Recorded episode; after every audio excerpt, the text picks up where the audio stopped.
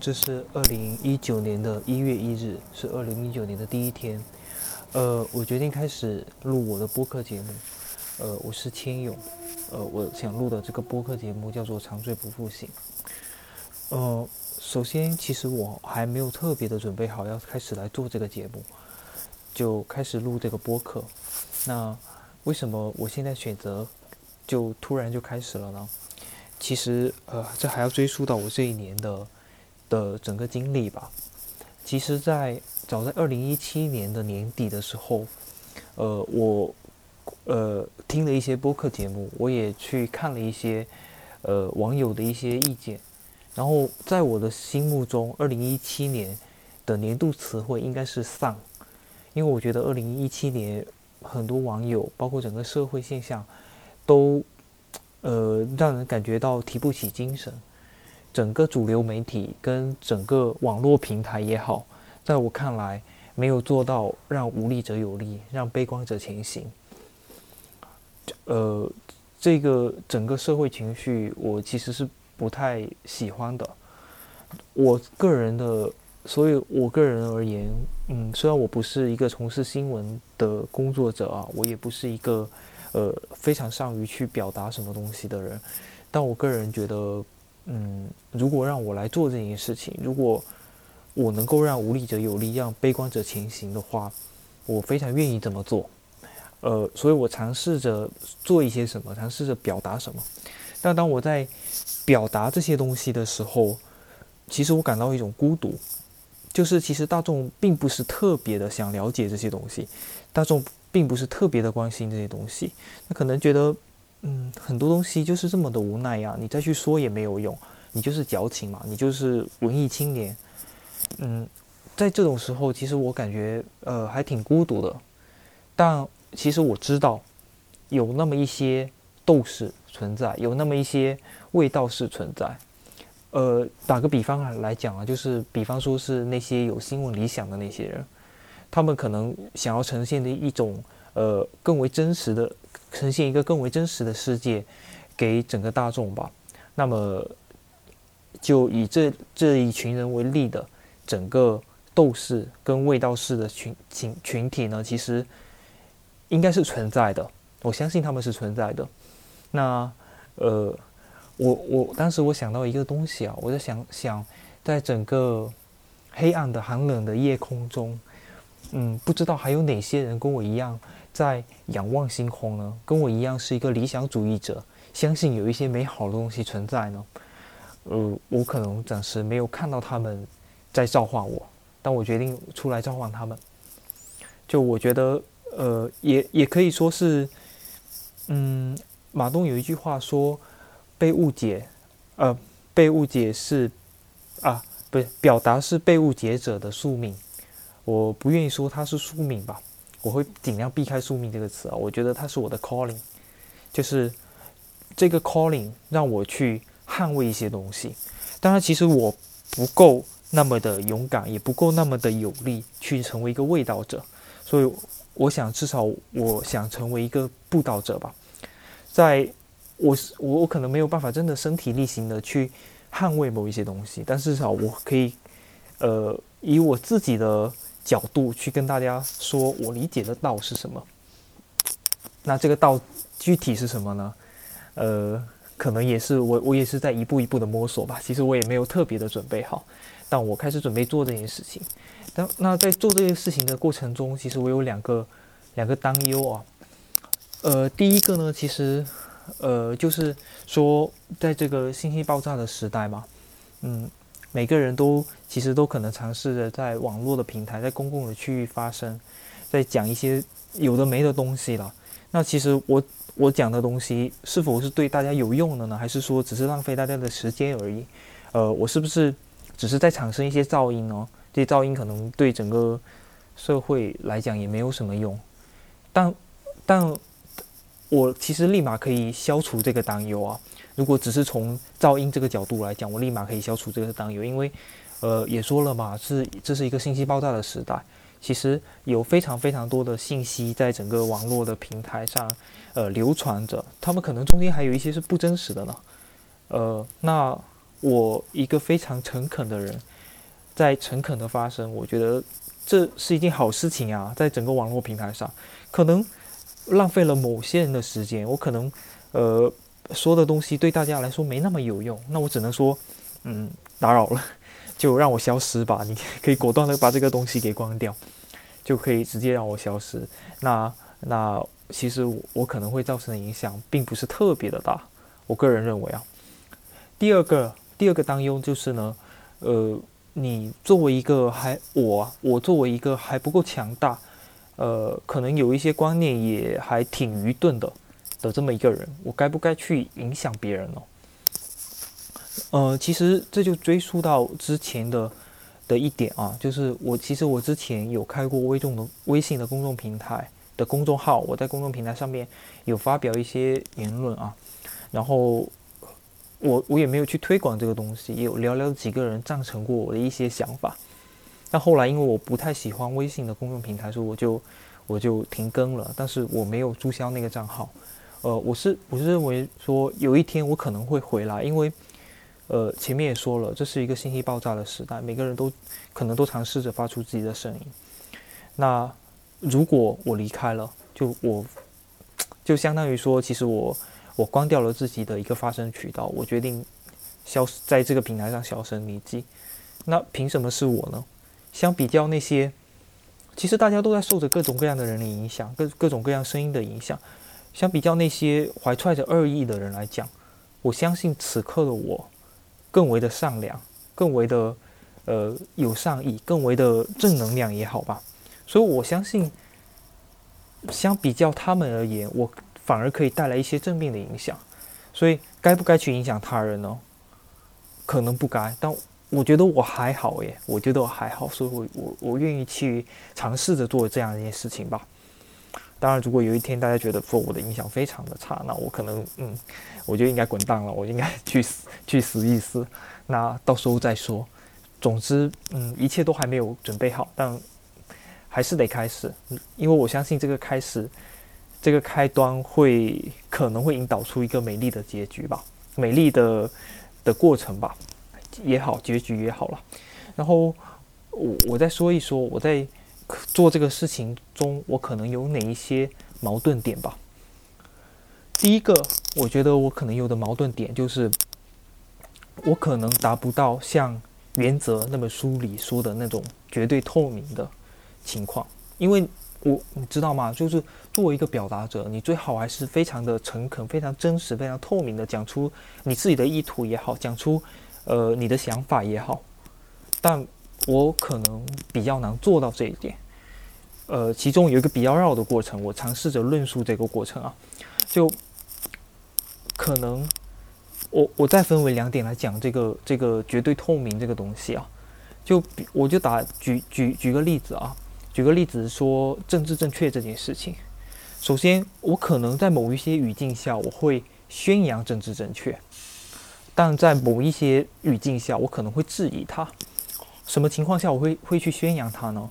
就比方说，其实我觉得啊，在我国的大部分地区，或者说在某一些地方，可能政治正确并没有被大家认识到。比方说平权也好，或者是呃。或者是不去歧视一一些人也好，或者是主要是这个方面了。那可能大家还没有做的特别好，确实是有一些东西是受压迫的，确实有一些观念是不被大家提及的。然后那些东西，他们就是我们所所说的所谓的政治正确。那这个东西可能还没有被推广开来。那么在这种语境下，不无论我赞不赞同啊，无论我走到了哪个阶段。首先，我觉得政治正确肯定是第一个阶段，第二个阶段才是去质疑质疑政治正确这件事情。所以，我觉得在第一个阶段，我肯定是要去宣宣扬它的。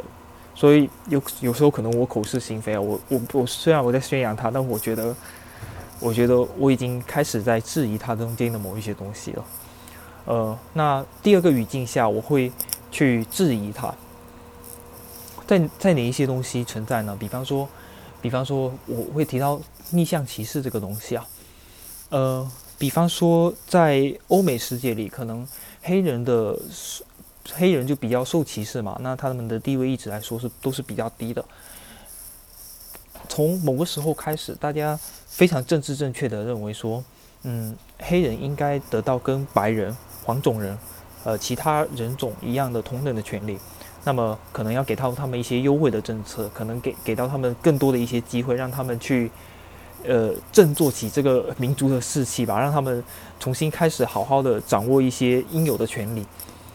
所以就给了黑人一些特殊的优惠，但这个政治正确的这个观念发展到某一个程度开始，可能也也许有一个白人，他呃在个人的能力跟各个方面。都可以碾压一个黑人的时候，但他但他们两个啊，假设说有这么两个人啊，他们一个是白人，一个是黑人，他们在竞争一个工作机会。这个白人其实，呃，各种方面他足够努力，他做的足够好，呃，是远超这个黑人的。但是为了政治正确这件事情，这个工作机会给到这个黑人，那其实其实这个社会呢，可能这个工作的招聘的岗位来说，就可能可能对这个白人存在着一种逆向歧视。那么在这种情况下，我们是不是应该质疑说，政治正确要不要做得那么全面呢？所以在这些语境下，我可能会站出来怀疑他。所以，呃，这是我自己说的，我两个方面嘛。其实，呃，这两天我我在我跟几个朋友在讨论一个东西的时候，有提到贩卖焦虑这个东西，嗯。其实现在贩卖焦虑，其实有一个非常主流的声音，觉得说贩卖焦虑是一件非常不好的行为。是啊，当然我知道这是不好的行为，大部分人都持着一个非常否定的态度。他觉得，觉觉得贩卖焦虑让很多的呃有想要上进的那些人感觉到非常的痛苦。他在宣扬说，是不是每个人都应该在合适的年纪做合适的事情这样子？那在这种情况下，大家其实已经达到了一个。主流的政治正确的认识说贩卖焦虑不好，那我可能会站出来为问一问说，那如果你一定要为正贩卖焦虑这件事情去说些什么，你一定要站在他这一方去说些什么，你会有什么想说的呢？就如果你是在辩论的反方，你要去说些什么呢？为什么会这么提到呢？因为我觉得说，诶，是啊，他。他贩卖焦虑这件事情确实不好啊，但是他是不是那么罪大恶极呢？是不是有些人他可能觉得说，我做的，呃，我我我足够有影响力，我要去影响那些不上进、不求上进的人，我要让他们去努力，让他们觉得说应该焦虑、应该做这些事情，他可能本意就是好的呢。虽然他整个行为可能不是特别的恰当，那他是不是鼓励某一些人至少？在他们在意的领域里，去呼唤了他们，去让他们焦虑起来，是不是他们其实也做了一点点好事呢？是不是我们不应该一棒子打死所有贩卖焦虑的行为呢？对，呃，当然这么做会让我成为一个靶子，就但是我鼓励大家来打靶，大家来质疑我，呃，也鼓励有一些人愿意跟我站在一起，他们去为这些现在已经不太主流的。呃，贩贩卖焦虑的支持者去说一些什么？嗯，这是我关于关于政治正确的一个说法。然后关于刚刚说到绝对透明，我还说还还有第二个想讲啊。第二个想讲的就是在某哪一些领域可能不绝对透明呢？呃，在比方说讲到宿命论这个东西的时候，我可能不那么不那么绝对透明，因为其实本质上我还是。在决定论这件事情上，还是挺悲观的。我怀疑，我怀疑说，是不是人的存在就是没有什么意义的？我怀疑说，我们是不是根本就不存在这些东西？对我，我会有这样子的怀疑。但是因为，呃，布道者这个 calling，让我，呃，会稍微摒弃掉这一部分的怀疑。那我会去怀疑，呃。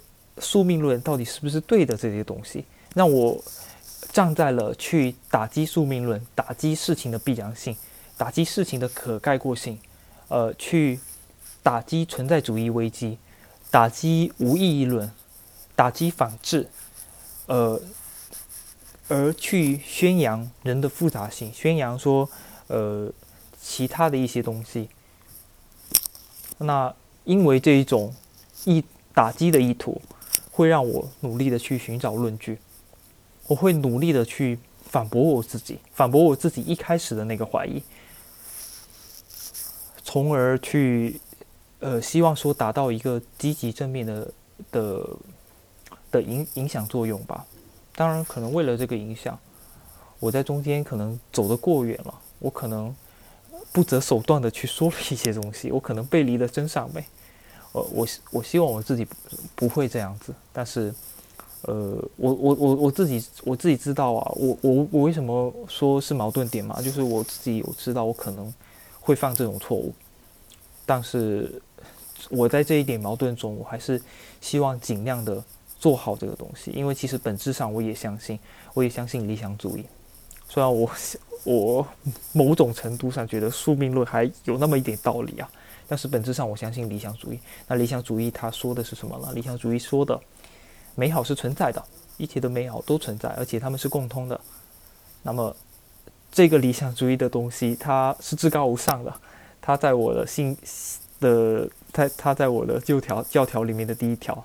那宿命论可能是第二条。我要为了这第一条，我去怀疑第二条，我去尝试的打破宿命论这些东西，尝试的打破我的悲观吧。这是我说我想说的，我第一个可能有的矛盾点啊。第二个可能有的矛盾点就是，我这个节目我想说的这些话，其实我是面对大众的，但是可能我对大众并没有那么感兴趣，我更倾向于去了解小众的，或者是打引号变态的那些的那些东西，我尝试着为他们去发声。呃，为什么为什么会这样子呢？因为其实为什么会对他们不感兴趣啊？其实人的精力非常有限嘛，那我可能在。主流的声音，在一条主流的道路上，呃，走了走了还蛮长的嘛。毕竟我已经活了二十几年了，而我已经成为了一个，我已经到了一个我自己不太喜欢的年龄了，就开始要听一些世俗所谓的世俗的声音啊。在那在这个听这个世俗的声音的过程中，其实我并没有感觉到特别开心，我没有感觉到我自己非常的过得非常的充盈，在。该合适的年纪做合适的事，做合适的事情，这件事情上，我没有那么沉浸其中，没有那么的自得。那可能这要迫使我去走一条小众的道路，去听一些小众的声音。那么可能我的朋友们也好啊，或者其他人都好，他们走在一条呃非常非常正确啊，非常。方便非常好走的一条康庄大道上，那我可能走在一条小道上，这条小道甚至有一点打引号变态。那呃，可能有些人会携手，会会会会过来拉我一把，让我把我拉向康庄大道。我不是那么很想去，我对那一条康庄大道并没有那么感兴趣。我想为这些小众的人去发出一点声音。我想跟他们站在一起，虽然我其实我并不能完全理解他们，有时候我跟他们的想法也是不一样的嘛。包，呃，而且小众会有非常多道路，我可能只能尝试着了解那么一两条道路，尝试跟他们走在一起。那在这个过程中，我可能会变得有点孤独，变得性格有点孤僻。嗯，然后我尝试着去问，在想到这些东西的时候，我尝试着去问，为什么，呃，这个世界。独独让某一部分人如此的孤独，如此的痛苦。原原本他就是孤独的人，为为什么要让他们更孤独？为什么要让他们更痛苦呢？为什么让他去选一条小路？为什么让他能走呢？嗯，后来我想清楚了，可能是我自己选择了这一条路，我自己选择了我要走这一条路，为这一条路的人的人去开辟一些更广阔的世界，就是让那个乌托邦。真的存在，因为那个乌托邦必然有这些小众的人，那个不乌托邦邦必然是多样性的，嗯，所以可能在我之后的节目里，我会去探讨，嗯，乌托邦的存在是不是真的需要多样性这个东西？我可能会去探讨，呃，网络是不是应该中立？网网络是不是应该有中立性？我可能会去探讨，呃。现在一现在的呃都市人群，他们在接受的一些新生活，比方说，嗯，比方说性自由、性解放，比方说呃废除婚姻婚姻，比方说呃丁克，那这些现象，他们可能的原因是什么呢？他们可能合理吗？对，这些是我感兴趣的话题啊。当然，我我可能接下来我希望做到的是，我每个月我会找一些我自己感兴趣的话题，我去了解一些东西，我试图去论述一些东西，可能非常的不成熟，那抛砖引玉也好，怎么样都好，呃。我所说的就是，我这个东西我非常没有准备好，但我一定要开始，而且从录这一期节目的时候我已经开始了，好吧？那今天是二零一九年的第一天嘛，就祝大家新年快乐。然后这个东西可能也只有我一个人在听了，那就祝我新年快乐吧，祝我这一年能够把我想做的这些事情努力的前进那么一点点吧。真正能不能让整个世界有一点点不一样呢？能不能影响世界呢？嗯，大概率是不能的。但是如果稍微有那么一两个人觉得嗯还不错，那我会觉得挺欣慰的，好吧？那我这一期节目就先暂时录到这里了。